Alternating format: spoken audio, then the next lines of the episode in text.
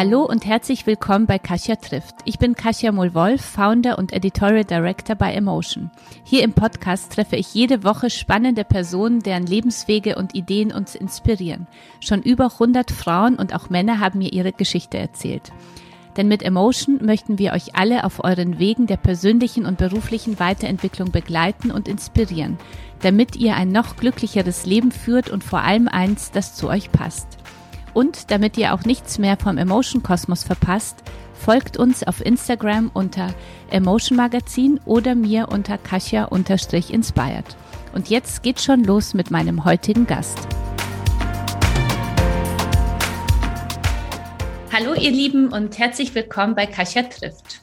Meine heutige Gästin ist ein richtiges Multitalent, denn sie ist Schauspielerin, freie Journalistin und dazu auch noch Autorin. Mit gerade mal 14 Jahren moderierte sie ihre erste Sendung. Später stand sie unter anderem mit Jürgen Vogel und Till Schweiger vor der Kamera. Heute ist sie 24 Jahre jung und hat neben zahlreichen Schauspielerrollen auch noch zwei Bücher geschrieben. Ihr neuester Roman, Wenn ich dir recht gebe, liegen wir beide falsch, handelt von Familie, Identität, Herkunft und Integration. Themen, die in ihrem Leben selbst eine große Rolle spielen. Denn meine Gästin ist zwar in Berlin geboren und aufgewachsen, stammt aber aus einer polnischen Migrantenfamilie. Über unseren gemeinsamen polnischen Wurzel möchte ich heute gerne mit ihr sprechen, aber natürlich auch über ihr neues Buch und darüber, was sie inspiriert. Herzlich willkommen, liebe Bianca. Schön, dass du da bist. Hallo, ich freue mich, dass ich da sein darf. Liebe Bianca, wie war dein Tag bisher und wo erwische ich dich gerade?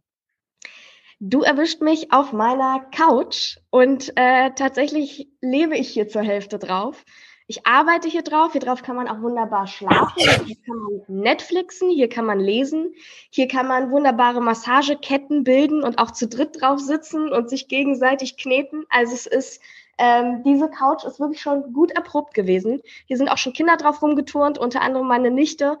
Also ähm, das ist mein sicheres Schiff und äh, hier erwischte mich gerade. Und es ist tatsächlich manchmal so, dass ich Stunden von einem Tag hier drauf verbringe und es irgendwie funktioniert. Ich weiß, es ist nicht gesund, hier drauf zu arbeiten, ergonomisch, bladiblub, aber ich tue es trotzdem, ich gestehe. Und woran arbeitest du denn gerade? Wie, was, äh, wie sieht dein Arbeitsalltag aus? Wenn man freie Journalistin ist, Schauspielerin und Autorin, ähm, was lebst du gerade?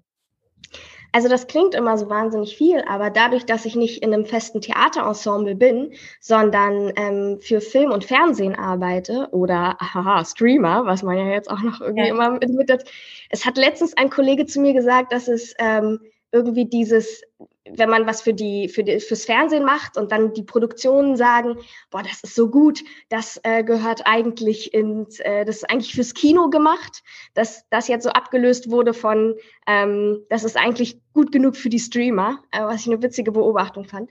Aber ja, tatsächlich bin ich Frühaufsteherin. Und wenn ich jetzt nicht drehe und morgens schon ans Set fahre, dann, wo, wo es einfach auch phasenweise lange Zeiten gibt, wo man nur ins Casting geht und dann den restlichen Tag frei hat und klar in Rollenvorbereitung geht und so weiter, aber tatsächlich auch viel Freizeit hat, dann schreibe ich. Mhm. Und, ähm, und das bedeutet in meinem Fall morgens aufstehen und mit dem Laptop entweder an den Schreibtisch setzen oder eben auf meine Couch und lostippeln. Dann gehe ich raus, bewege mich ein bisschen, koche was Leckeres und schreibe nachmittags weiter. Also versuche mir tatsächlich zu Hause so einen fertigen Büroalltag zu basteln, weil nichts anderes ist das Schreiben auch. Also dieses äh, romantische Bild vom Autor oder der Autorin, die nur um Mitternacht schreibt bei ganz viel Wein und darauf wartet, dass die Muse äh, kommt und sie küsst. Ähm, das ist für mich absolut ein romantisches Klischee und macht einen vielleicht zur Alkoholikerin, aber bestimmt nicht zur Autorin. Und ähm, von daher sieht so mein Alltag aus, wenn er ideal ist. Wie sah dein äh, Leben bisher aus? Ist sowas in der Schule in Berlin? Genau. Ja. Ich bin ähm, in Berlin geboren.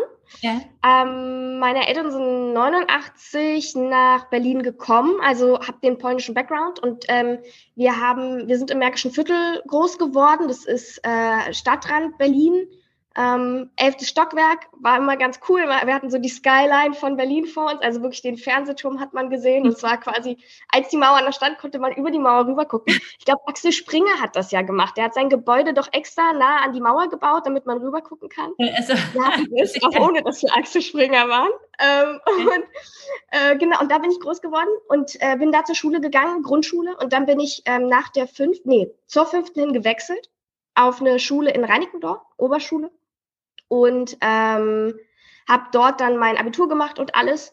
Und äh, genau, dann nach Journalismus studiert und parallel angefangen mit dem Spielen, wobei das ein Jahr komplettes Straucheln und Suchen war und in Castings gehen und nichts klappt. Und ähm, dann dachte ich schon so, okay, ich lasse das einfach wieder. Und dann hat doch der erste Job geklappt. Und eine Casterin, äh, Iris Baumüller, hat äh, gesagt, komm, wir geben dir eine Chance. Und auch meine Agentinnen haben mir eine Chance gegeben und so. Also ganz viele Leute, die mich irgendwie mit ins Boot geholt haben, gesagt haben, man sieht, dass du Spaß hast, versuch es doch. Ähm, und dann, ja, dann ging das so vonstatten. Okay. Mit dem ja. Herzen äh, Schauspielerin, Autorin, was, was machst du lieber? Oh, also nee, das ich muss mich nicht entscheiden, das tue ich nicht. Nur im Geheimen irgendwann, wenn wir uns sehen. ich würde sagen, wenn ich mich wirklich für eins entscheiden müsste, uff. also ich liebe beides, weil ich, ich so sehr in jedem Beruf von dem jeweils anderen Beruf profitiere. Darauf kann ich gleich nochmal näher eingehen, wenn du das möchtest. Es ist aber so, wenn ich mich entscheiden müsste, wäre es vermutlich das Schreiben, weil ich da einfach mehr Selbstwirksamkeit empfinde. Ich mhm. muss nicht darauf warten, dass ein Regisseur oder eine Regisseurin anruft und sagt, hey, du hast den Job, sondern ähm, ich kann mir selbst aussuchen, wann und wo ich arbeite. Ich kann wirklich immer arbeiten. Und es ist auch zu 100 Prozent ich. Es ist nicht ein Marker, der mir auf den Boden geklebt wird, der mir sagt, wo ich stehen zu bleiben habe, damit die, der Abstand zur Kamera passt. Es ist nicht ein Text, den jemand anderes mir in den Mund legt, mhm. sondern darauf kann ich einfach ganz anders stolz sein. Und ich glaube auch, dass das ähm, einfach mich mental gesund hält, mhm. ähm, zu wissen, dass es etwas ist, wo, wo, ja, wo ich Selbstwirksamkeit empfinde. Das ist einfach der treffende Begriff dafür. Mhm. Wo, woher, äh, woher kommen denn deine Eltern in, aus Polen? Oppeln, Opole, also Opole. Oberschlesien. Okay, genau. okay, okay uns verbinden ja die gleichen Wurzeln. Ich bin ähm, 1981 mit meiner Mutter aus Polen geflohen. Also ich habe in Jelenia Góra mhm. gelebt und äh, mhm. in Tunesien und, und äh, bin in Breslau geboren. Und, Ach, ähm, und äh, daher so die Frage an dich, äh, du fühlst dich ja wahrscheinlich dann mehr als Deutsche oder als Polin, oder wie geht es dir? Was sagt, äh, wie pocht dein mm. Herz? Hm, ist Berlin-Patriotismus so ein bisschen peinlich oder darf ich? Du bist Berlinerin. Ah. Ja, Urberlinerin. Und ich mag das hier so unheimlich gerne. Und ich lebe auch in einem Stadtteil ein bisschen mehr abseits und nur umgeben von so Rentnern und Rentnerinnen und Familien. Und ich fühle mich hier eigentlich ganz wohl, weil es trotzdem relativ gut angebunden. Ähm, ich habe meine Ruhe, aber ich kann in die hippen Kieze reinfahren und hab dann treff da auf so ein Potpourri aus Leuten, was total schön ist irgendwie. Und äh, deshalb fühle ich mich ein bisschen auch als Berlinerin, hätte ich jetzt so ganz spontan gesagt. Und darüber hinaus will ich mich, glaube ich, gar nicht ähm, entscheiden müssen. Mhm. Ähm, du merkst, ich entscheide mich nicht so gerne mehr. äh, und ähm, ich, ich, wow, super, super schwierig. Ähm, okay. Ja, vermutlich ist es eher der deutsche Background, der mich geprägt hat, weil ich hier den größten Teil meiner Lebenszeit verbracht habe. Nichtsdestotrotz ist meine Familie aus Polen und wir haben zu Hause auch Polnisch gesprochen, bunten Kauderwelsch-Aussprachen. Also es war eine Mischung aus Schlesisch, was du ja auch kennst, ist ja. nochmal mhm. ordentlich eingefärbter Dialekt und zwar ja. auch bis zur Unkenntlichkeit für okay. manche Polen. Ähm, Polnisch und Deutsch. Und okay. dem, was wir dachten, was eine dieser Sprachen ist. Und von äh, Familie hast du immer noch in Polen auch? Ja, ja, genau. Einen großen Teil tatsächlich. Deshalb okay. bin ich auch jedes Jahr da, wenn ich gerade Corona dazwischen komme. Ah, okay, okay. Und wie ist es, äh, wir müssen, also ich muss dich trotzdem äh, fragen, weil wir natürlich äh, jetzt uns unterhalten und ähm, dass der Krieg in der Ukraine auch äh, tobt. Ja. Wie, wie geht mhm. es dir, wie geht es deinen Eltern in der Situation? Deine Eltern sind ähm, ja auch geflohen oder konnten sie schon 89 freiwillig, also ganz äh, unkompliziert nach Deutschland kommen? Wie war das bei Ihnen? Nee, die, sie sind tatsächlich auch geflohen. Auch geflohen okay. ähm, aber 89, also hm, war schon. Es, kurz später wäre es nicht mehr nötig gewesen. Mhm. Ähm, Also ich, was das angeht, muss ich sagen, gerade durch die Verbindung zu Polen ähm, finde ich, ich sehe es in den sozialen Netzwerken durch die Kontakte, die ich nach Polen habe, noch mal ganz anders, weil das dort noch viel akuter Thema ist. Also ähm, die teilen noch mal viel mehr die einzelnen Shelter, an denen Leute ankommen und was da jetzt genau gebraucht wird und ähm, vernetzen sich auch untereinander ganz anders. Deshalb empfinde ich diesen äh, äh, ähm, Druck, auch nochmal jetzt was irgendwie tun zu wollen, glaube ich, anders. Und vor mhm. allen Dingen finde ich diese Hilfsbereitschaft, die ich, die da rüber gesendet wird über den digitalen Raum, auch nochmal mhm. als wahnsinnig ansteckend und sehe, was da gerade im Land passiert und was da möglich gemacht wird. Und natürlich leben ja auch aktuell schon viel mehr Ukrainer in, mhm. in Polen. Das heißt, jeder kennt jemanden mhm. und ist da emotional noch mal viel mehr verbunden. Die Angst ist auch groß, dass mhm. das jetzt über Belarus dann nach Polen weitergeht. Mhm. Ähm, und wir informieren uns natürlich alle tagesaktuell über so viele Medien, wie es nur geht. Ich finde den Deutschlandfunk, der macht da zum Beispiel gerade eine ganz großartige Arbeit, Jan Pollack. Ähm, und, und, und ich merke auch, dass eine wahnsinnige Verunsicherheit da, Verunsicherung da ist. Es gibt auch Leute, von denen ich, die ich habe sagen hören, ähm, dass sie jetzt da gar nicht so den Kopf für frei haben oder sich davon distanzieren, weil sie dann zum Beispiel in einem Mehrgenerationenhaushalt leben und gerade noch Oma und Opa versorgen müssen, die krank sind und nicht mal das irgendwie auf die Kette bekommen. Und jetzt kommt das auch noch dazu. Mhm. Ähm, interessanterweise haben so die Älteren schon sehr, schon länger davon gesprochen ähm, mhm. dass sie glauben, da passiert was oder da ist was am Brodeln. Und wenn wir ehrlich sind, ein politischer Krieg ähm, herrscht ja auch schon seit Ewigkeiten. Nur ähm, fand das in der Berichterstattung, oder ich weiß nicht, so dieser Begriff des politischen Krieges war nicht präsent genug vielleicht, als dass wir auch in Deutschland, als dass es auch bei uns angekommen wäre. Und ich selber bin mit so einem Happy End Denken groß geworden. Ich erlaube mir auch bis jetzt nicht mhm. zu glauben, ich meine, wir nehmen jetzt vor dem Ausstrahlungstermin dieser Folge auf, aber mhm. ich erlaube mir einfach nicht zu glauben, dass das ein, es nimmt, so oder so wird es ein schlimmes Ende nehmen, weil was da jetzt gerade passiert, ist schlimm, ist mhm. einfach mhm. eine Katastrophe. Mhm. Ähm, aber nicht, dass das noch weitergeht. Ich möchte einfach nur glauben, dass wir es schaffen, Putin einzudämmen und ich, ja, ich, ähm, Fassungslosigkeit, mhm. so. Mhm das ist auch, sind auch die Signale, die ich aus Polen empfinde und die sich dementsprechend auch auf mich übertragen. Nichtsdestotrotz lasse ich eben diesen konsequent weiterführenden schlechten Gedanken bis zum Atomkrieg das ist gar nicht zu, weil es mich auch viel zu sehr leben würde. Mhm. Und ich, ja, das bringt jetzt keinem was. Mhm.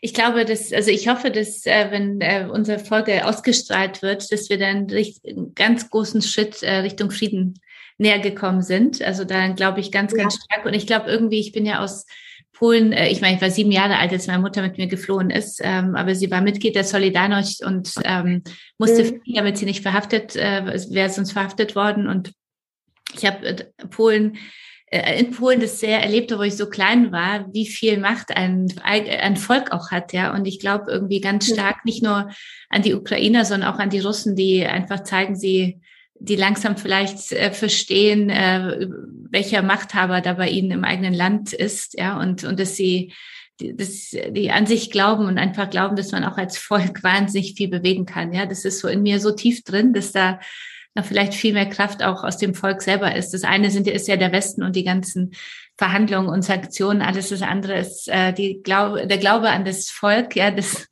dass ja. ähm, da einfach Menschen merken, hoffentlich äh, über soziale Medien irgendwie über irgendwelche Quellen dann rankommen und die Wahrheit erfahren und, und dann einfach irgendwann sagen, ich, äh, so wollen wir nicht weiter und wir tun was dagegen, was man ja schon sehr bewegend sieht. Ja, also ich finde dieses auf die Straße gehen in Lebensgefahr, das ist schon, was mich wahnsinnig bewegt. Ja, oder Russen, die ihre Pässe in Polen verbrennen auf Demonstrationen, finde ich auch, also es ist schon sehr, äh, sehr bewegend und zeigt aber auch, also ich glaube an die Kraft eines Volkes auch sehr stark. Ja, das sind meine polnischen Wurzeln. so. Das ist ja, das ist wahnsinnig schön und wichtig zu hören. Und ich weiß nicht, wie du es empfindest, aber gerade weil du eben auch so dieses auf die Straße gehen, was ja auch über die sozialen Medien nochmal eine ganz andere Möglichkeit hat, in Länder äh, in Ländern anzukommen, ähm, die Nachrichten ähm, ja von Nachrichten bespielt werden, die von der Politik gesteuert sind. Mhm. Ähm, das heißt, diese Bilder haben eine andere Möglichkeit, dort anzukommen, was sicherlich ein Vorteil der sozialen Netzwerke ist. Andererseits muss man da auch immer mit Vorsicht umgehen, was da so passiert. Ich finde es total spannend, das jetzt gerade so zu beobachten, weil das einfach so eine Komponente ist, die wir in der Vergangenheit noch nicht so oft beobachten mhm. konnten und wie, wie dieser Punkt da jetzt reinmischt nochmal. Also das, es hat sich ja in den letzten Jahren auch wie einzelne Politiker und Politikerinnen in den sozialen Netzwerken auftreten, ähm, dass sie eigene Instagram-Accounts ja. haben und so weiter. Mhm. Ähm, ja, so viel verändert in so kurzer Zeit und ähm, das ist nochmal ein spannender Aspekt. Aber ja, und eben gerade dieses auf die Straße gehen, egal für welches Thema, für das es sich lohnt, auf die Straße zu gehen. Ähm, gibt ja auch einige Themen, wie Leute vormachen, die, für die es sich nicht lohnt, auf die Straße zu gehen, die tun es trotzdem. Aber ähm, äh, das, was das ausmacht mhm. und, und was das auch für ein Werkzeug in den Händen der Politik ist. Und wenn dann jeder so guckt, okay, ich teile mir meine Kraft ein und das ist so der Teil, da kann ich meine Kraft reinstecken, um eine Sache besser zu machen und auch ein bisschen Selbstwirksamkeit zu empfinden ja. dabei, weil ich was Gutes tue, dann ähm, ist das was Schönes, ja. Jetzt ähm, sind wir ein bisschen ausgeschweift, aber ich glaube, das kann man äh, in der aktuellen Zeit auch wirklich, wirklich gar nicht äh, an der, an der Seite stehen lassen, was gerade um uns herum passiert. Ähm, aber wir haben uns ja heute getroffen, ein äh, Freund von uns, äh, Stefan Luca, dem ich nochmal Danke sagen möchte, dass er uns zusammengebracht hat. Ja. Toller Typ und Schauspieler, hat uns zusammengebracht, weil er mir ja dann äh, mich auf dein erstes Buch aufmerksam gemacht hat, das leider unsere Zuhörer und Zuhörer nicht sehen können, aber wir zeigen es in den Show Notes. Das heißt nämlich, ist das jetzt, wenn du mich liebst und zeigt, eins meiner äh, Lieblingsspeisen, das sind saure Gurken, die ich gestern Abend, also wenn ich Abendbrot esse, nie ohne saure Gurken. Am liebsten ah. eingelegten. also auf deinem, Gla äh, also auf dem, deinem ersten Buch, es kann sein, dass es polnische sind, habe ich gedacht, weil das Glas sieht ähnlich aus wie äh, das, was meine Tante immer aus Polen mitbringt. Sehr gut. Es war ja dein erstes Buch. Heute ähm, wollen wir über dein neues Buch äh, sprechen, das äh, gerade heute auch, also an dem Tag, an dem wir die Podcast-Folge ausstrahlen, äh, erscheint. Äh, es trägt den Titel, wenn ich dir recht gebe, liegen wir beide falsch. Den, äh, den Titel musst du jetzt erstmal bitte unseren äh, Zuhörerinnen und äh, Zuhörern einmal erklären. Was hat es damit auf sich? Ja, der Titel soll sich in erster Linie erlauben, schön trotzig zu sein und spiegelt ein bisschen den äh, Konflikt wider, der sich durchs ganze Buch zieht. Und zwar, dass ähm, Töchter vielleicht auch in dem Willen zu helfen, dann selber zu Helikoptertöchtern werden. Ich weiß, dieser Begr äh, Begriff Helikoptereltern, der kann einem mittlerweile zu den Ohren rauskommen ich fand es nur so witzig, dass der so in aller Munde ist und wir gleichzeitig so wenig darüber sprechen, dass ich durchaus auch, ich bin jetzt ja nur mal Anfang Mitte 20, ähm, in meinem Freundeskreis auch beobachtet, dass es manchmal andersrum ist und dann ähm, so äh, ganz schön schlaue, äh, frisch Erwachsene meinen, die Welt jetzt doch ein bisschen besser verstanden zu haben. Und vermutlich liegt die Wahrheit ja immer so ein bisschen dazwischen. Und ähm, das ist einfach so ein Satz, den kann man so toll, das ist so ein Knockout-Argument. Den kann man einfach so rauspfeffern den Raum verlassen und sich jeglichem Konflikt entziehen und Ruhe ist. Und dann eine saure Gurke, so, saure Gurke essen. essen genau. Wann, äh, worum, äh, worum geht es in deinem neuen Buch? Ein kleiner kurzer Elevator-Pitch, damit alle, die zuhören, gleich äh, danach äh, in, zum Buchladen des, äh, des Herzens gehen und bestellen. Oder also notfalls auch bei Emerson. Aber worum geht es? Elevator-Pitch. Es geht um zwei Töchter und eine Mama, die jetzt äh, ja komplett auf sich gestellt sind und ähm, eine, wir haben sie schon im ersten Buch kennengelernt, eine munterlustige Zeit miteinander durchleben. Äh, unter anderem auch geprägt von viel Streitereien. Und die äh, Mutter zieht bei einem der Töchter ein, denn der Vater sitzt gerade in der Klinik auf Entzug. Mhm. Und ähm, ja, versuchen irgendwie klarzukommen. Und zwischen Trash-Sendungen und ähm, dem Berufsalltag als Lehrerin und dem Versuch, sich zu emanzipieren als Frau, weil ähm, die Mutter in dieser Geschichte, die jetzt selbst mit den polnischen Wurzeln in einer ganz anderen Gesellschaft äh, groß geworden ist als die, die sie in Berlin erlebt, eben nicht die emanzipierte Frau ist, die irgendwie Kinder und Job und alles gleichzeitig hinbekommt und ähm, das aber vielleicht auch ein bisschen gerne wäre oder sich von dem Bild, das da so abgebildet wird, unter Druck gesetzt fühlt. Und ihre Töchter versuchen ihr dabei zu helfen. So. Und da geht's äh, munter drunter und drüber. Und das ist so, dass Buch eins aus der Perspektive der einen Schwester erzählt ist und Buch zwei aus der Perspektive der anderen Tochter. Und ähm, auch immer ein bisschen Liebe mit im Spiel ist. So viel kann ich sagen, weil ich finde, Liebe macht's, macht alles einfach ein bisschen schöner. Das ist dann doch die, äh, die polnische Wurzel, die da ein bisschen rauskommt. Das die, die, die Suche nach der Liebe. Ja, also ein bisschen glaube ich schon. Ich glaube schon, dass es so immer sehr viel äh, Temperament und Gefühl und ein bisschen so Kitsch-Romantik auch dazu gehört. Auch das Revoluzer-Dasein und wie auch, ich wollte dich fragen, wie viel Realität, bevor ich meine wichtige Frage vergesse, wie viel Realität steckt da drin? Wie viel, wie viel Bianca Navrat und Familie steckt in deinen beiden Büchern? Da steckt auf jeden, stecken auf jeden Fall große Anteile drin, weil es natürlich Dinge sind, die ich dort beschreibe, die ich beobachte. Das liegt einfach, glaube ich, an der Art und Weise des Schreibens, die mir liegt. Ich bin nicht besonders gut darin, äh, mir irgendwie Hogwarts auszudenken mit einem Harry Potter und einer Hermine, die da durch die Gegend fliegen. Das schaffe ich einfach nicht. Ich bin, äh, aber ich kann, glaube ich, ganz gut ähm, Situationen beobachten, einordnen und, und verstehen, wie sie für etwas anderes stehen und dann in Worte fassen. Nicht immer gut, aber ich arbeite daran, dass das besser wird.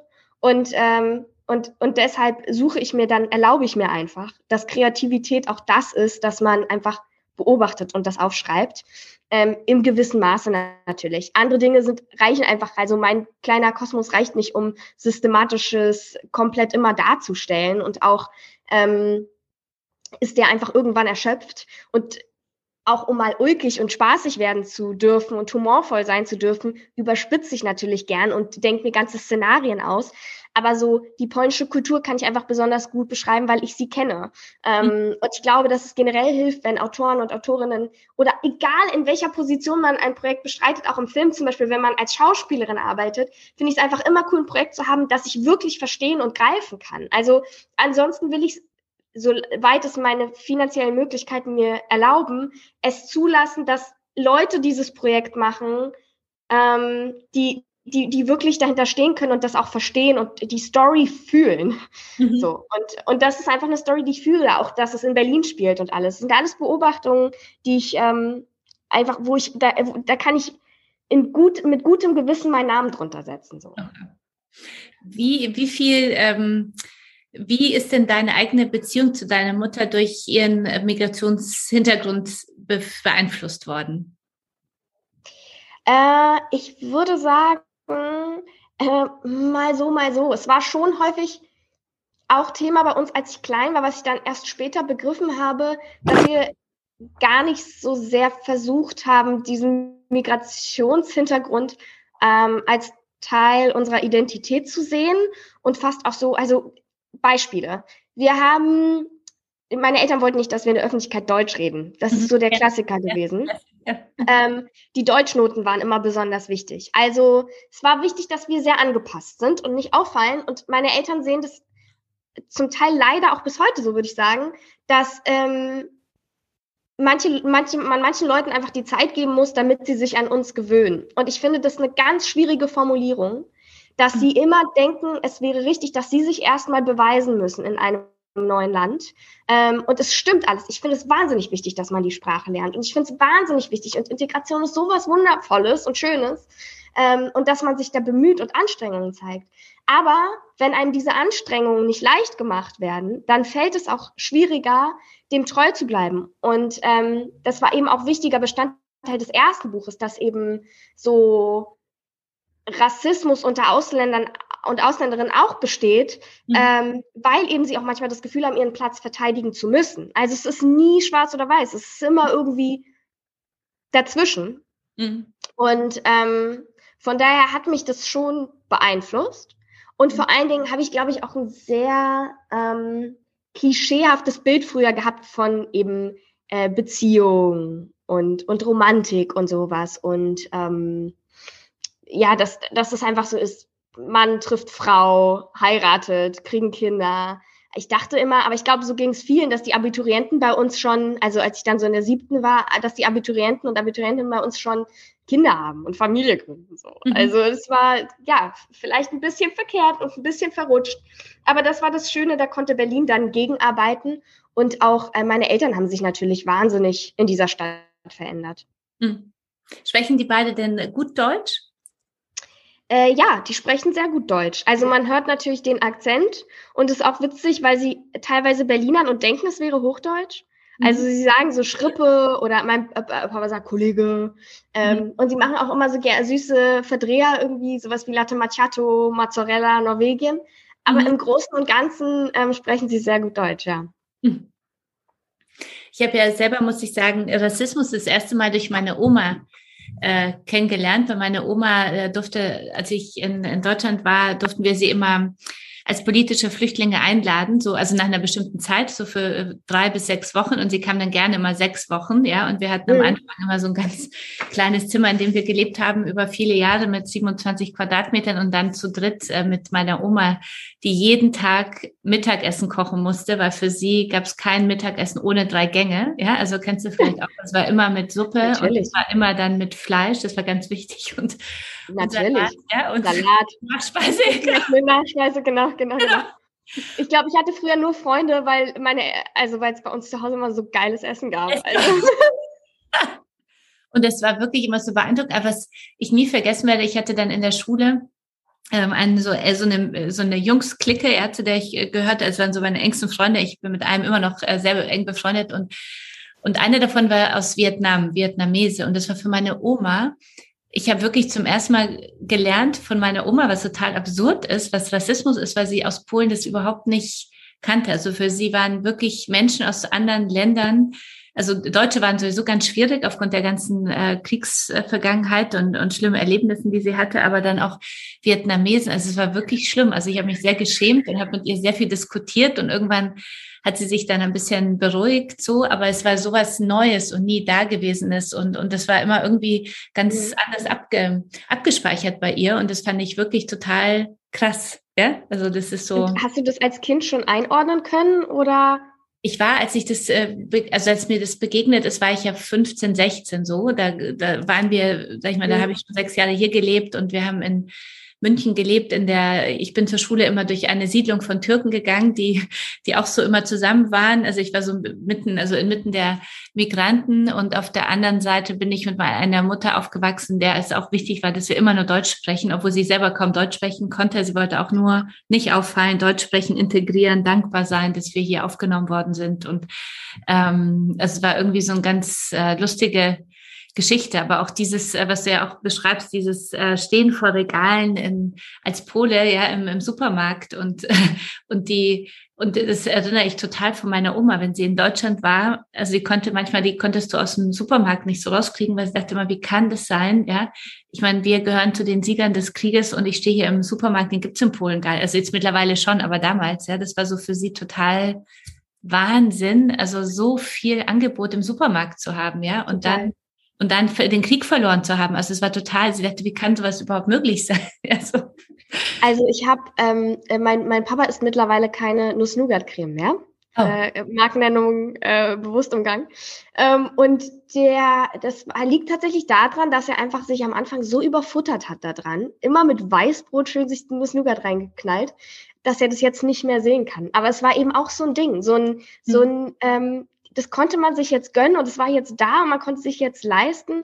Und so, da sieht man natürlich auch, wie wahnsinnig smart Konsum einfach in unseren Alltag integriert ist und in unser Image-Making. Und mhm. das machen ja Unternehmen auch so wahnsinnig schlau. Also es gibt dieses Buch Start with Why, da geht es darum, dass ähm. Unternehmen wie Apple und Co. es schaffen, dass wir ein iPhone haben wollen, nicht mal, weil es toll aussieht und weil es so nützlich ist, sondern weil wir damit zeigen können, was für eine Art von Mensch wir sind. Also wir laufen mit dem und dem Buch unterm Arm rum, weil wir äh, aussagen können, ja, ich bin besonders feministisch oder whatever, so. Mhm. Also egal wie wir finden, und das ist ja auch in Ordnung in einem gewissen Maße, nur ich finde, umso früher man das versteht, kann man damit auch so ein bisschen arbeiten und spielen. Ähm, ja, aber es ist spannend, spannend, ja. Mhm. Du hast uns ja eine Stelle aus deinem neuen Buch mitgebracht, die, glaube ich, ein bisschen so äh, auch ganz gut dazu passt jetzt, zu dem, was wir gesprochen ja. haben, äh, die du unseren Hörern und Hörerinnen vorlesen möchtest. Ähm, ich würde jetzt das Mikrofon ganz äh, dir überlassen. Gut, sehr schön. Danke dir. Wie war das eigentlich damals für deine Eltern? Als meine Freundin Merle mich das zum ersten Mal gefragt hat, wusste ich nicht mal, was sie meint. Na, nach Deutschland zu kommen. Mittlerweile habe ich eine kleine Sammlung an Anekdoten, die ich zu diesem Anlass zum Besten geben kann. Meine Lieblingsanekdote ist das Joghurträtsel. Das Joghurträtsel hat mir klargemacht, wie glücklich ich mich schätzen kann, die Ankunft in Deutschland in Windeln verschlafen zu haben. Das Joghurträtsel zeigt, wie anstrengend Integration sein kann, aber auch wie schön. Integration bedeutet Begeisterung im Supermarkt vor der schier endlosen Auswahl im Schlaraffen-Aldi. Integration bedeutet 15 Minuten lang vor einem Supermarktregal zu stehen und den wilden Gesten der Verkäuferin auszuweichen, die mit Worten nicht zu erklären vermag, was sie sagen will. Integration bedeutet, sich die Beleidigungen in bunten Farben auszumalen, die man hinter ihren vielen scharfen R und gezischten S-Lauten vermutet. Integration bedeutet, erleichtert auszuatmen, als die Verkäuferin endlich abwinkt und den Fluchtweg Richtung Kasse freimacht. Integration bedeutet, sich anschließend zu Hause darüber zu wundern, warum der Joghurt so stichfest ist und beim ersten Löffel im Mund zu bemerken, dass hier irgendwas ganz und gar nicht stimmt. Integration bedeutet, sich von seinen Kindern dafür auslachen zu lassen, dass man anstelle von Joghurt saure Sahne gekauft hat und zu dumm war, die Erklärungsversuche der Verkäuferin richtig zu deuten. Danke für den Versuch. Es war gar nicht so einfach, diese Sammlung an Anekdoten aufzubauen. Denn wenn ich mit meinen Eltern darüber rede, wie es für sie war, in Deutschland anzukommen, sagen sie meistens nicht mehr als anstrengend, aber schon in Ordnung. Maximal ergänzen sie, dass es keine großen Probleme gegeben habe und dass die Deutschen sie gut empfangen hätten. Ich muss schon aktiv nachfragen und ihnen die Information geradezu aus der Nase ziehen, um mehr zu erfahren. Das Erfahren und Teilen der Geschichte meiner Eltern hilft mir, meine eigene Geschichte zu verstehen. Es schenkt mir einen Teil meines eigenen Narrativs. Also danke Mama und Papa fürs Teilen. Danke Merle fürs Nachfragen und Zuhören. Vielen Dank liebe Bianca, warum, warum gerade diese Stelle? Ach, das ist tatsächlich eine meiner Lieblingsstellen. Ich wollte es nicht zu ausufernd halten, aber auch, weil ich, ähm, ähm, ich finde die tatsächlich ganz ähm, griffig und bündig und, ähm, und ja, finde, dass die sehr gut einfach so beleuchtet, wie zweischneidig das Schwert doch ist mhm. und auch den Inhalt des Buches ganz gut abbildet, weil es da eben auch so um dieses Belächelnde der Kinder geht und gleichzeitig auch davon, dass man so sehr das Narrativ der, der Eltern zu dem eigenen Narrativ gehört, irgendwann an die Stelle kommen muss, dass man sich davon frei macht. Also gerade so meine Generation an Migrantinnen ähm, muss sich einfach irgendwann der Frage stellen, ob sie in dem äh, vermeintlichen oder nein, in dem, in dem, die Elterngeneration, die geflohen ist und die wirklich Schlimmes durchgemacht hat, die haben Leid dabei erfahren. Und entweder kann man sich daran auch überdefinieren, man selbst hat es ja aber nicht so erfahren wie sie. Man ist jetzt in diesem neuen Land, man hat so viele Chancen und Möglichkeiten und man kann entweder sich immer wieder über dieses Leid definieren oder sagen, hey, das sind Chancen, die mir geboten wurden, das ist geil und daraus ähm, einfach Kraft schöpfen und da, dann wiederum nach vorne blicken. Und das ist auch so der Schritt, den ich mit dem zweiten Buch dann am Ende versucht habe. Ähm, im Vergleich zum ersten. Ja. Integration ist immer so ein äh, großes Wort, ähm, über, über das du ja auch immer wieder sprichst. Ähm, und in der Integration findet in den kleinsten Alltagssituationen statt. Erinnerst du dich denn selbst an, an so Situationen deiner Eltern, wo du nochmal gemerkt hast, also neben dem Joghurt jetzt Joghurt, Sahne, Joghurträtsel, ja, so nochmal mhm. andere andere äh, Situation, wo du sagst, das ähm, war nochmal wieder so ein, so ein Klassiker. Äh, hier ging es um Integration oder Integration, die vielleicht noch nicht so gut funktioniert hat.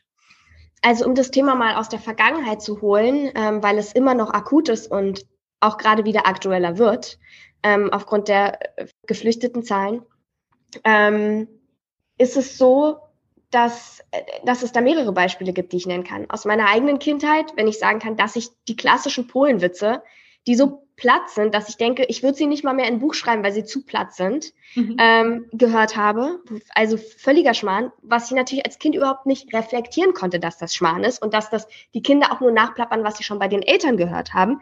Aber das versteht man ja als Kind nicht. Als Kind fängt man einfach nur an, mit Scham zu reagieren und deshalb bestimmte Dinge zu verschweigen. Das ist ein mhm unfassbar, also dieses äh, unsichere, daraus resultierende unsichere Selbstbewusstsein ist ein Nährboden für mhm. schlimmere Übergriffe oder ähm, ungesunde mentale Zustände. Und wiederum aus meinem jetzigen Alter kann ich zum Beispiel sagen, ich in einem Jugendzentrum habe ich eine Zeit lang verbracht und dort durchaus gemerkt, dass ähm, diese Witze immer noch gemacht werden und auch Vorbehalte bestehen gegen Hautfarben und ähm, es mich es mich gruselt und und wir, wir erfahren das einfach immer immer wieder. Oder ich habe vor kurzem mit jungen FilmemacherInnen gesprochen aus Syrien, die einen Liebesfilm machen wollten und absolut keine Finanzierung gefunden haben, weil ihnen gesagt wurde, ähm, sie sollten doch lieber über ihre, ihre Fluchtgeschichte erzählen, ähm, weil das ist doch, was die Leute gerade hören wollen und was so ihre Geschichte ist und was erzählt werden muss. Und sie haben nicht die Möglichkeit bekommen, einfach auch zu sagen, und ich meine, auch eine Liebesgeschichte ist ja dann von ihrer Kultur geprägt und bringt uns was über ihre Kultur bei. Und auch diese Menschen sollten doch das Recht haben, auch diese Menschen lieben doch einfach nur, diese Liebesgeschichte zu erzählen. Nein, stattdessen wird ihnen keine Finanzierung angeboten. Und sowas macht mich einfach nur unfassbar wütend, weil ganz im Ernst, wir haben 2022, korrigiere mich, wenn ich falsch liege, so langsam könnten wir es begriffen haben. Mhm. Mhm. Mhm. Trotzdem ist diese Integration, ich, wenn du jetzt über Polenwitze äh, also sprichst, äh, muss ich immer wieder denken, ich habe da ein sehr ambivalentes Verhältnis dazu, ja, weil ich bin aufgewachsen haben uns selber, also mein in in Runden ähm, weiß ich noch in der Wohnung von meiner Mutter äh, mit anderen Polen, die immer wieder selbst äh, Polenwitze erzählt haben, ja, und da hat man sich immer selber durch den Kakao gezogen, ja, irgendwelche äh, Witze von gestohlenen Autos und irgendwelchen, ja, und und ähm, oder kirchliche Geschichten, ja und so und äh, und ich weiß noch selber, dass ich manche auch richtig gut fand und die dann auch manchmal selber auch wieder also erzählt habe, weil ich sie wirklich lustig fand, weil es so weil ich irgendwie so auch aufgewachsen bin, dass man sich selbst nicht so ernst nimmt und auch über sich lacht. Ja, das ist einfach auch so zum Leben dazugehört. Und oh. dann habe ich aber gedacht, jetzt in der ganzen Diskussion jetzt der letzten Jahre, dass ich heute anders reagieren würde, ja, also über die Witze, weil es natürlich gar nicht ging. Also, dass wir diejenigen waren in meiner Kindheit, also die natürlich immer die Autos gestohlen haben, etc. Also das war ja auch wahnsinnig beleidigend und, äh, und rassistisch auch, ja, aber als so mittendrin und auch ähm, ja, also ich finde es total schräg. Also das ist, äh, da steckt so viel drin vom, zum Thema Integration und wie verhalte ich mich wirklich und wie, was empfinde ich eigentlich und was ist, was ist richtig überhaupt, ja ich würde sagen, ganz hochkarätiges Humorgold ist es wirklich, wenn man es schafft, ähm, nicht über Dritte zu lachen und, ähm, und Witze zu finden. Also, weil man sich mal selber so fragt, wann hat man so in letzter Zeit einen Witz gerissen oder Witze gehört, gemacht, herzlich gelacht, wo es nicht auch ein bisschen um andere ging und die Quote nicht allzu gering ausfällt, dann ist es schon mal ganz gut, dass einem sowas mal passiert und dass man das auch ehrlich macht. Aber sind die, sitzen diese Leute dann auf Augenhöhe mit mir am Tisch? Sind das mhm. Leute, mit denen ich schon mehr als drei Worte gewechselt habe? Sind das Kinder? Es kommen so viele Faktoren dazu. Es ist mhm. einfach, ich glaube, wir müssen uns einfach damit abfinden, dass nichts im Leben einfach ist. Mhm. Alles ist irgendwie komplex und verschachtelt. Und ähm, das, ich finde, das entspannt erstmal, diese Feststellung. Und dann kann ich mir auch erlauben, vielleicht einfach mal zu entschleunigen. Es ist eben auch so ein Ding. Wir ich, ich bin ja selbst viel zu, manchmal viel zu fladderig und viel zu faserig und springe in meinen Gedanken viel zu sehr. Und ähm, es ist auch auf jeden Fall ein Vorsatz, irgendwie mich da ein bisschen mehr zu gedulden und ein bisschen mehr auf die Bremse zu treten und mehr drüber nachzudenken, was, was ich sage, was ich, die Meinung, die, mir für alles einfach ein bisschen mehr Zeit zu nehmen, so. Und vielleicht hilft das schon mal, ähm, damit man Konfliktpotenziale rausnimmt, wo jemand vielleicht etwas auch gar nicht böse meint, so. Mhm. Was, wann gelingt denn, äh, wann gelingt denn Integration? Wirklich? Was, was können denn beide Seiten dazu beitragen? Das ist ja ein Thema, was für uns, wie du schon gesagt hast, ja, habe ich heute auf dem Weg zur Arbeit äh, gedacht, dass ist ein Thema, worüber ich mit dir spreche, sprechen werde heute ja immer in der Podcast-Aufnahme, aber es ist ein Thema, was hochaktuell ist, weil die ersten äh, Ukrainer kommen ja in, nach Hamburg an, da geht's wieder los, ja. Also diesmal jetzt mit Menschen aus der Ukraine, damals waren, waren wir es aus Polen, ja, dazwischen Afghanen, Syrer, also alle, alle möglichen äh, Menschen aus allen möglichen Ländern sind schon nach Deutschland gekommen und äh, mussten sich integrieren, mussten integriert werden. Wann gelingt uns das? Also erstmal ähm, gegenseitiges Fragen stellen, mhm. ähm, würde ich sagen. Ich bin absolut keine, ne, das sind jetzt alles Empfindungen und aus meinen persönlichen Erfahrungen. Ich hab, bin keine Politikexpertin oder sonst was. Ich kann da einfach nur ähm, von der Leber weg was dazu sagen. Aber ich würde sagen, dass es, also genau, dass sich ehrliche Zuhören, ernsthaft in die Augen sehen, ähm, dass man vielleicht auch einfach mal, ähm, dass man, also Mut zu Aktivismus tatsächlich, weil ich glaube, am Ende, wenn wir kein System schaffen, das das leichter macht, dann dann ist eher, also dann haben wir keine Chance. Und solange systemische Gegebenheiten nicht ähm, dafür die, die, solange nicht die richtigen systemischen Gegebenheiten dafür geschaffen werden, dann haben wir keine Möglichkeit, Leute ernsthaft zu integrieren. Und ich glaube, da müssen wir einfach aufmucken und verstehen, dass es auch Sinn macht, aufzumucken und ähm, auf die Straße zu gehen und aktivistisch zu sein. Dazu würde ich aufrufen. Und da auch aus einer persönlichen Erfahrung heraus, da muss ich an einen Moment denken, ich war mal in Calais, das ist in Nordfrankreich ähm, der Dschungel, der dort auch abgebrannt ist. Ähm, das war das äh, größte Geflüchtetenlager, ähm, ich glaube in Europa. Und ähm, und wir haben dort mit, mit Leuten gesprochen, die teilweise schon Deutschland-Trikots anhatten. Die waren dann schon ein Jahr in Deutschland und wurden dann wieder zurückgeschickt, weil dieses Gesetz gilt, man muss da bleiben, wo man ankommt. So. Wie will man dann, also, dann können wir so viele Fragen stellen und so nett zueinander sein, wie wir wollen. Wenn das System sich da nicht mal, äh, also, das auf die Reihe bekommt, ähm, in der Realität anzukommen, dann hat das eh alles keinen Sinn. Und deshalb würde ich sagen, diese zwei Komponenten, die eine im privaten und im kleinen Rahmen und die andere im großen, ähm, sind besonders wichtig. War das jetzt zu zerfleddert oder war das okay? Jetzt hat man verstanden. Entschuldige. Okay. Ähm, warum hast du dich äh, einmal ganz, also von, von Rassismus jetzt in ganz andere, ähm, ganz anderen Bereich, äh, warum hast du dich eigentlich entschieden, in deinem Buch zu gendern? Ähm, die Entscheidung ist schon sehr gut, weil mein Team und, und ich entschuldige mich bei allen Zuhörern, Zuhörern, dass ich bei Thema Gender immer noch nicht wirklich gut bin, aber ich, ich arbeite dran. Ich finde es auch wirklich wichtig. Ich, äh, das ist einfach nur auch Übung. Und äh, warum, warum hast du es in deinem Buch äh, konsequent umgesetzt? Was steckt ja, willkommen, willkommen im Team. Ich bin da auch noch nicht sonderlich gut drin. Also ähm, es ist so, dass äh, die Entscheidung tatsächlich sehr kurzfristig fiel und ich dieses ganze Buch schon ungegendert geschrieben hatte und dann äh, mit einer Kollegin Eva McBach äh, in, äh, Ende letzten Jahres in Portugal gedreht habe. Und die hat bei Act Out mitgewirkt und das ganz maßgeblich gestaltet. Und ich habe mit ihr viele Gespräche geführt zu diesem Thema und ähm, sie hat mir einfach nochmal klar gemacht, dass es Leute gibt, die sich, für die es wirklich wichtig ist, sich mitgenannt zu fühlen. Ich habe mich auch nochmal in so Studien eingelesen, wo ich gecheckt habe, aha, das macht für Kinder echt irgendwie was aus, mhm. ähm, ob ich da jetzt Ärztin lese oder nur Arzt. Ähm, und ich, vor einem Jahr habe ich selbst noch gesagt, das macht unsere Sprache kaputt. Mhm. So, und dann habe ich so gemerkt, irgendwann, okay, eigentlich bin ich nur zu faul, was zu ändern. Ähm, weil jetzt ist es so, wenn man erstmal damit anfängt, dass es mich sogar im Gegenteil in Texten stört, wenn es noch nicht gegendert ist. Okay. Lustigerweise. Also wenn man erstmal damit anfängt. So einfach ist es im Endeffekt, oder so? Ja, weil der Mensch Gewohnheitstier ist. Und ich finde, ich habe einfach so eine Freude und so einen Spaß daran zu sagen, vielleicht sind wir jetzt so eine Generation, ähm, äh, die Sprache aktiv mitgestaltet und gerechter macht. Und das ist doch eigentlich geil, ist doch ein, mhm. gutes Gefühl so. Aber ähm, andererseits äh, nehme ich mich da vielleicht auch wieder ein bisschen zu wichtig, aber ich bin auch Anfang 20, ich darf das jetzt noch. Und ja. wenn dieses zu wichtig nehmen, sich selbst zu wichtig nehmen, an dieser Stelle Kraft gibt, dann ähm, ist das eben so. Und Eva war eben so, dass sie mir, ja, dass sie die Geduld hatte, mir das immer und immer wieder zu erklären, wo ich auch rückwirkend dachte, mein Gott, also die hat, die Act Out ist ja auch nicht so per Schnips irgendwie entstanden, sondern da haben die jahrelang Telefonate geführt. Sie hat immer wieder die gleichen Sachen erklärt, immer wieder die gleichen Fragen gestellt bekommen, häufig bestimmt auch auf passiv-aggressive Art und Weise und hatte trotzdem die Geduld, mir mhm. das in Ruhe nochmal zu erklären. Und dafür war ich dann auch sehr, sehr dankbar und bin es also immer noch. Und ähm, damit fiel dann die Entscheidung und ich habe meinen Verlag angerufen, die Lektorin gesagt, so, wir müssen jetzt noch mal alles durchgehen. Keine Sache. Ähm, ich, äh, mir ist da noch was aufgefallen. So.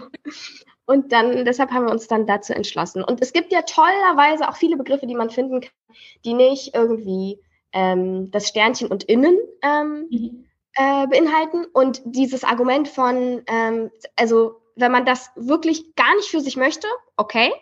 Aber dann ähm, ist ja immer noch die, besteht ja immer noch die Möglichkeit zu sagen, ich nehme mir einfach die Sekunde mehr und sage Arzt und Ärztin. Mhm. Weil, ähm, also wir verschludern so viel Zeit auf beispielsweise Instagram oder Twitter oder sonst wo, ähm, oder damit Werbung zu gucken, da können wir auch mal diese Sekunde mehr opfern und beide Worte in den Mund nehmen. Mhm. Und um mal wieder ein Beispiel aus meinem Alltag zu nennen, erst letzte Woche hat meine Nichte ähm, äh, im Auto, weil mein, Fa mein Bruder immer fährt, ähm, gefragt, ob Frauen denn auch Auto fahren dürfen.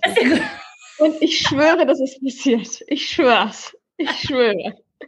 Von daher, ich brauche keine weiteren Argumente mehr. Und es ist herrlich gewesen, weil mein Bruder ist jemand, ähm, mit dem ich auch viele Diskussionen darüber geführt habe und nicht immer, also freundlich ausgehend. Ähm, und deshalb war ich da für diesen Moment meiner Nichte unheimlich dankbar. Sie ja. ist jetzt dreieinhalb und ähm, ich danke ihr. Ich, ich freue mich schon, wenn ich ihr davon erzählen werde, wenn sie älter ist. Kinder sind ja oft so ehrlich, ja. Also ich finde, das ist ja wirklich super, weil sie oft so einfach Dinge einfach nur sagen und gar nicht so viel drüber nachdenken und so viel aufdecken. Ja. Ja, ja. Oh und, ja. Mh. Noch ein, ja. dir noch eine Situation eingefallen. Ja, aber auch einfach nur zu der Herrlichkeit von Kindern oder zu der Direktheit von Kindern. Ich saß mit ähm, einer, äh, nach einem Drehtag sind wir zusammen mit einer Produzentin und ihrem Sohn in einem Auto nach Hause gefahren und er saß hinten mit drin, stellte schon zu Beginn die Frage, nehmen wir morgen auch wieder Schauspieler mit. Also. Und ähm, äh, zum Ende hin hat er dann gefragt, warum wir denn, weil wir so einen Sturmdrehtag hatten und das war alles total kompliziert. Und dann hat er gefragt, warum haben wir denn das nicht auf morgen verschoben? Ja, eine sehr sinnvolle Frage. Und die Mutter antwortete, dass ich morgen keinen Drehtag hatte, äh, an dem äh, haben würde oder hatten, nein, du weißt schon. Ja. Ähm, äh, Buchstabensalat in meinem Mund. Naja, und der hat, äh, und dann äh, hat er einfach wirklich nonchalant äh, nach vorne geguckt und gefragt, ja, äh, Double? Nimmt man dann nicht einfach ein Double für mich? Double. Wir haben uns angeguckt, es war so herrlich. Also ich, ja, sehr niedlich.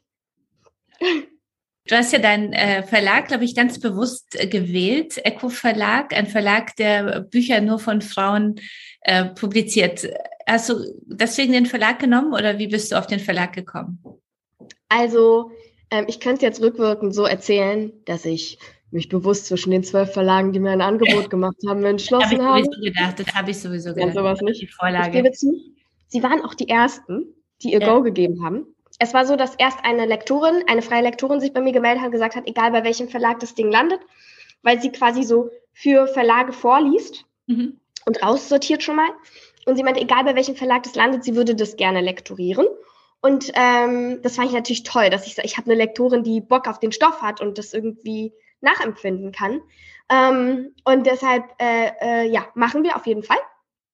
Und dann äh, ist es, waren die die ersten, die sich gemeldet haben. Ich glaube, das hat meine äh, Literaturagentin damals auch anders kommuniziert zu Verhandlungszwecken. Ähm, kleines Geständnis an dieser Stelle, lieber Eco Verlag. Ähm, es war, genau, sie waren die ersten, die sich gemeldet haben und das spiegelt auch schon ganz gut wider, wie ich arbeite. Ich bin absolut keine Perfektionistin. Ich, ähm, ich mag gern zu machen. Einfach los und dann Learning by Doing. Und ich hatte einfach so Bock zu veröffentlichen. Und ich hatte mich nur eingelesen und auch in, im Gespräch dann mit anderen Autoren und Autorinnen verstanden, was es, was ein seriöser Verlag ist und was es bedeutet, abgezockt zu werden. Mhm. Und ähm, da dort da dieser Verlag kein persönliches Investment meiner Seite ähm, vor Verdienst bedeutet hätte, mhm. ähm, wusste ich, okay, das ist keine Abzocke und das war schon mal ganz gut. Und dann habe ich die Leute kennengelernt und das ist so ein tolles Team, das mich bis zum Ende konsequent mitentscheiden lässt. Und das ist eine Herzlichkeit. Und im Vergleich zur Filmindustrie tickt die Buchbranche da echt auch nochmal anders. Das ist, ich glaube, weil sie einfach die sind dazu gezwungen, dass alles langsamer geht mit Druck. Mhm. Und es ist einfach eine langsamere Welt und es macht die so sympathisch. Ähm, und es tut mir, glaube ich, als so, man merkt ja eben auch an der Art und Weise, wie ich rede, ich weiß, ich bin manchmal so ein bisschen mhm. ähm, kleiner Wasserfall. So, das tut mir, glaube ich, ganz gut, dass ich dazu dann auch durch die einfach gezwungen werde, mich zu entspannen und zu sagen, ja, das, da musst du dich jetzt einfach gedulden, bis das rauskommt und du steckst dann schon wieder in einem anderen Stoff, wenn dieses Buch rauskommt und ähm, würdest am besten das und das und das gleichzeitig machen, aber so funktioniert es eben nicht. Und die fangen mich in all meiner Art des Seins einfach auf, akzeptieren mich so und das ist total schön. Und die sind konsequent in ihrer ähm, darin zu sagen, wir ähm, machen alles mit Frauen. Also zum Beispiel ähm, das Buch Blond, was absolut eines meiner Lieblingsbücher mhm. ist, das auch im Echo Verlag erschienen ist. Ähm, ist, ja, da haben sie nach einem Foto von Marilyn Monroe gesucht, das das Cover zieren soll, das von einer Frau geschossen wurde, haben aber keins gefunden, äh, interessanterweise. Und vor allen Dingen wollten sie eben auch keins, das so ähm, irgendwie sie so sexy darstellt. Davon gab es dann eh schon mal wenige. Und dann ähm, eins, das von einer Frau gemacht hat, war noch mal schwieriger. So, und dann haben sie wenigstens das Foto, das sie gefunden haben, von einer Frau illustrieren lassen. Und das finde ja. ich einfach total schön. Ja. Mhm. Letzte Frage zu deinem Buch, ähm, also oder zu deinen beiden äh, Romanen. Deine Romane besitzen ja einerseits äh, Tiefgang und sind andererseits äh, auch sehr mit Witz, mit viel Witz ähm, geschrieben. Wie gelingt es dir, so diesen Humor und die Ernsthaftigkeit so gut zu vereinbaren? Was ist so dein? Hm. Oh, das ist ähm, ein Rezept. Ich äh, lustigerweise weiß ich gar nicht, ob ich das im Alltag immer so gut vereinbaren kann. Ähm, äh, ich ich, ich versuch's. Das ist eine gute Frage. Hm, ich würde sagen, meine Freunde sind ein gutes Auffangbecken für meine leichte Tendenz zur Ernsthaftigkeit an manchen Ecken, zur mhm. auch überhöhten Ernsthaftigkeit, dafür, mit wie vielen Privilegien ich in meinem Leben gesegnet wurde. Ähm, einfach weil, wenn man, naja, auch zu Recht in die Welt rausguckt, man manchmal einfach denkt, das kann doch alles nicht wahr sein. Also wir sind doch alle Menschen, wir hätten es so leicht, wir könnten einfach, wir haben diese Welt, wir haben einfach diesen, es ist einfach wie eine riesige große Party und wir könnten alle miteinander Spaß haben. Wo ist das Problem? Hm. Und das wiederum, also diese Erkenntnis, ähm, die jetzt nicht besonders neu ist, stürzt mich aber manchmal in so eine Melancholie, hm. ähm, in so einen Weltschmerz. Hm. Ähm, und aus dem holen meine Freunde mich einfach raus. Und ich würde sagen, meine Freundinnen und Freunde, die kennen mich richtig, richtig gut und die ähm, erlauben mir das dann nicht und äh, die, die, die interessiert es auch gar nicht, was wir so beruflich machen. Ich würde sagen, wir reden auch tatsächlich recht wenig über unsere Berufe, sondern eher so über Schmarrn, mhm, okay. über so unwichtiges Geplänkel. Und kann, dazu kann ich echt nur jedem raten. Okay. Das macht, äh, das braucht's man, braucht's auch manchmal. Und ähm, und das, das, das holt mich dann so zurück. So ein Spieleabend mit Freunden, bisschen kniffeln, bisschen Mikado, Double, Double, unbedingt Double, Double spielen. Double, oh, unbedingt oh, ja. Double, ja. Kenne ich natürlich auch Double. die spielt sich auch so schnell weg.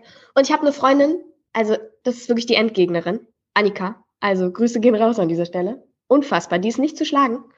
Aber ich habe es mittlerweile 250 Mal mit ihr gespielt und darf, oh also dreimal, dreimal habe ich sie geschlagen in diesen mindestens 250 Mal, würde ich sagen. Ja. Was können wir in den nächsten Jahren von dir erwarten? Was sind äh, deine Pläne für die Zukunft? Ah, ich mache mir ganz viele Pläne immer. Ähm, bewusst aber ohne Scheuklappen. Ich versuche ähm, trotzdem aber mir so Zukunft zu visualisieren. Das ist tatsächlich aktuell meine Lieblingsfrage. Meine Freunde sagen immer, ich bin so ein bisschen wie so ein laufendes Poesiealbum, weil ich so ähm, Trendfragen habe, die ich dann allen stelle. Mhm. Ähm, und aktuell ist es so, worüber tagträumst du? Und, ähm, mhm. und das ist witzig, wie unterschiedlich die Antworten dann sind. Und manchmal sind es bei mir so Fantasiewelten, dass ich über irgendwelche Gartenzäune springe, ähm, einbreche, in so ein Babybell beiße und wieder das Haus verlasse und weiterlatsche mit der Musik in meinen Ohren. Ich visualisiere aber auch ganz viel Zukunft und ich glaube, das hilft mir, weil wenn ich so, also mir einmal alle Szenarien ausmale, von zum Beispiel anstehenden Terminen, denke, okay, was ist das Horrorszenario, was ist so das Wahrscheinlichste und was ist so das Beste? Mhm. Ähm, dann versuche ich einfach nur, damit ich auf das Horrorszenario vorbereitet bin, mir das schon mal vorzustellen das Wahrscheinlichste, um, um mal auf dem Boden der Tatsachen zu bleiben. Dann aber die meiste Zeit doch in dem positivsten Szenario zu leben, weil mich das einfach in so eine gute Grundstimmung bringt und in so ein Selbstvertrauen.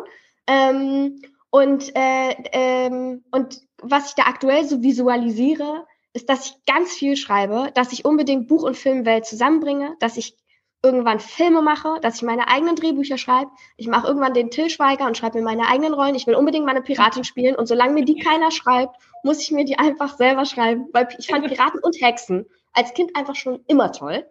Und ähm, also das visualisiere ich gerade so.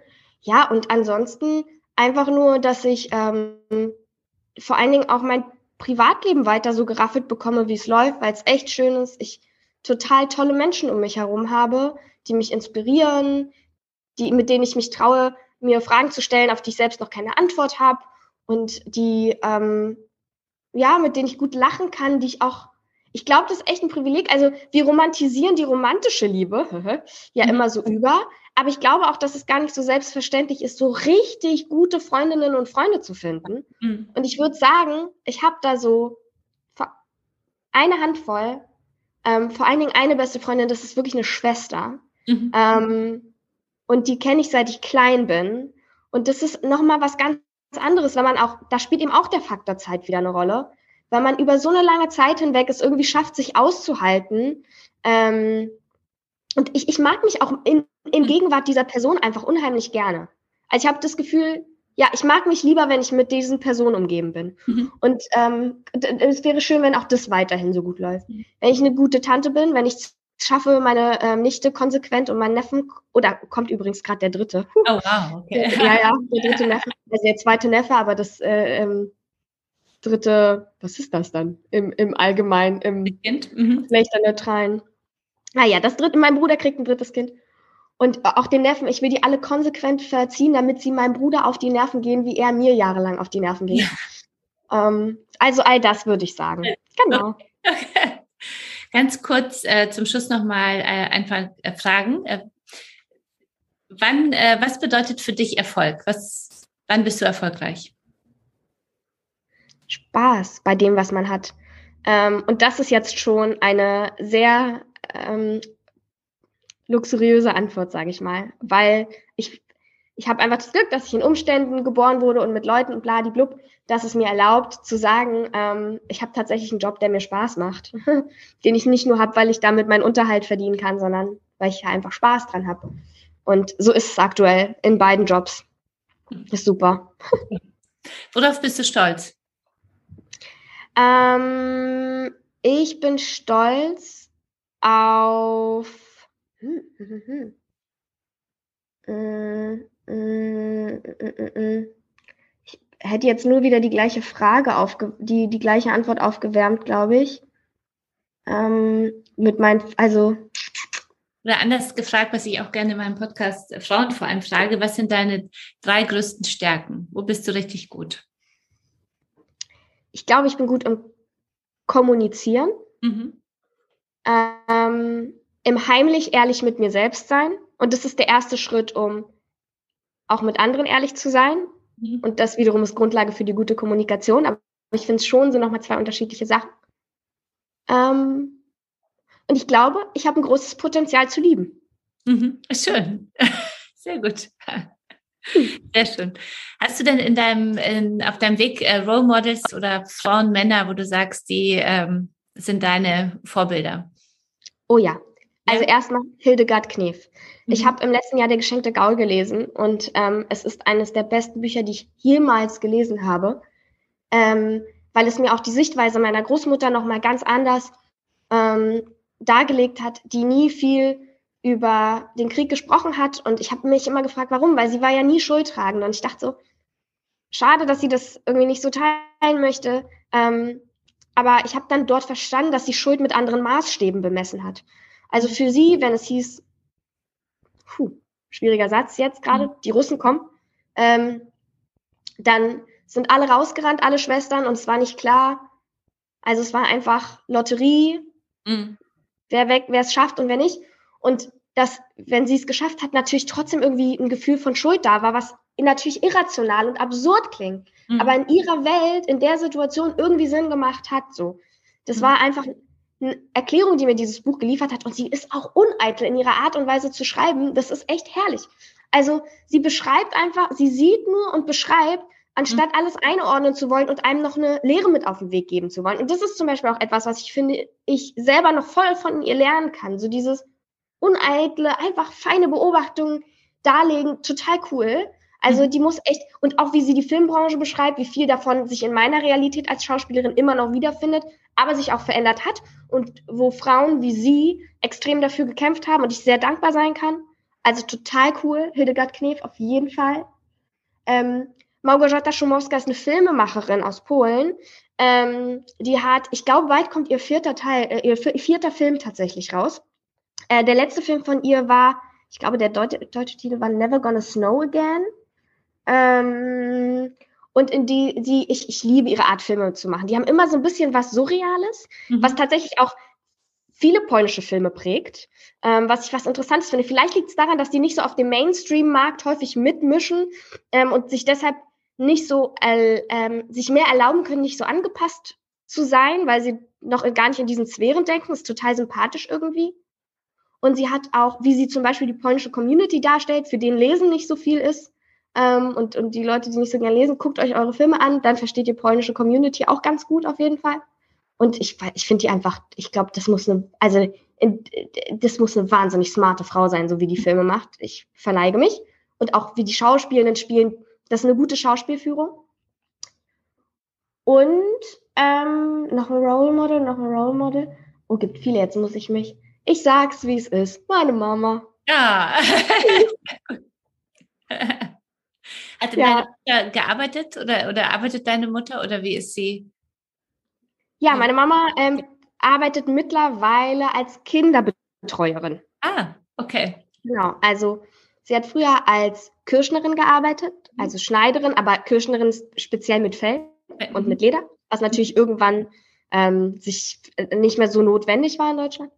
Und mittlerweile arbeitet sie aber als Kinderbetreuerin, genau. Und da geht sie total drin auf und ähm, macht da, glaube ich, auch einen großartigen Job. Ja. Schön.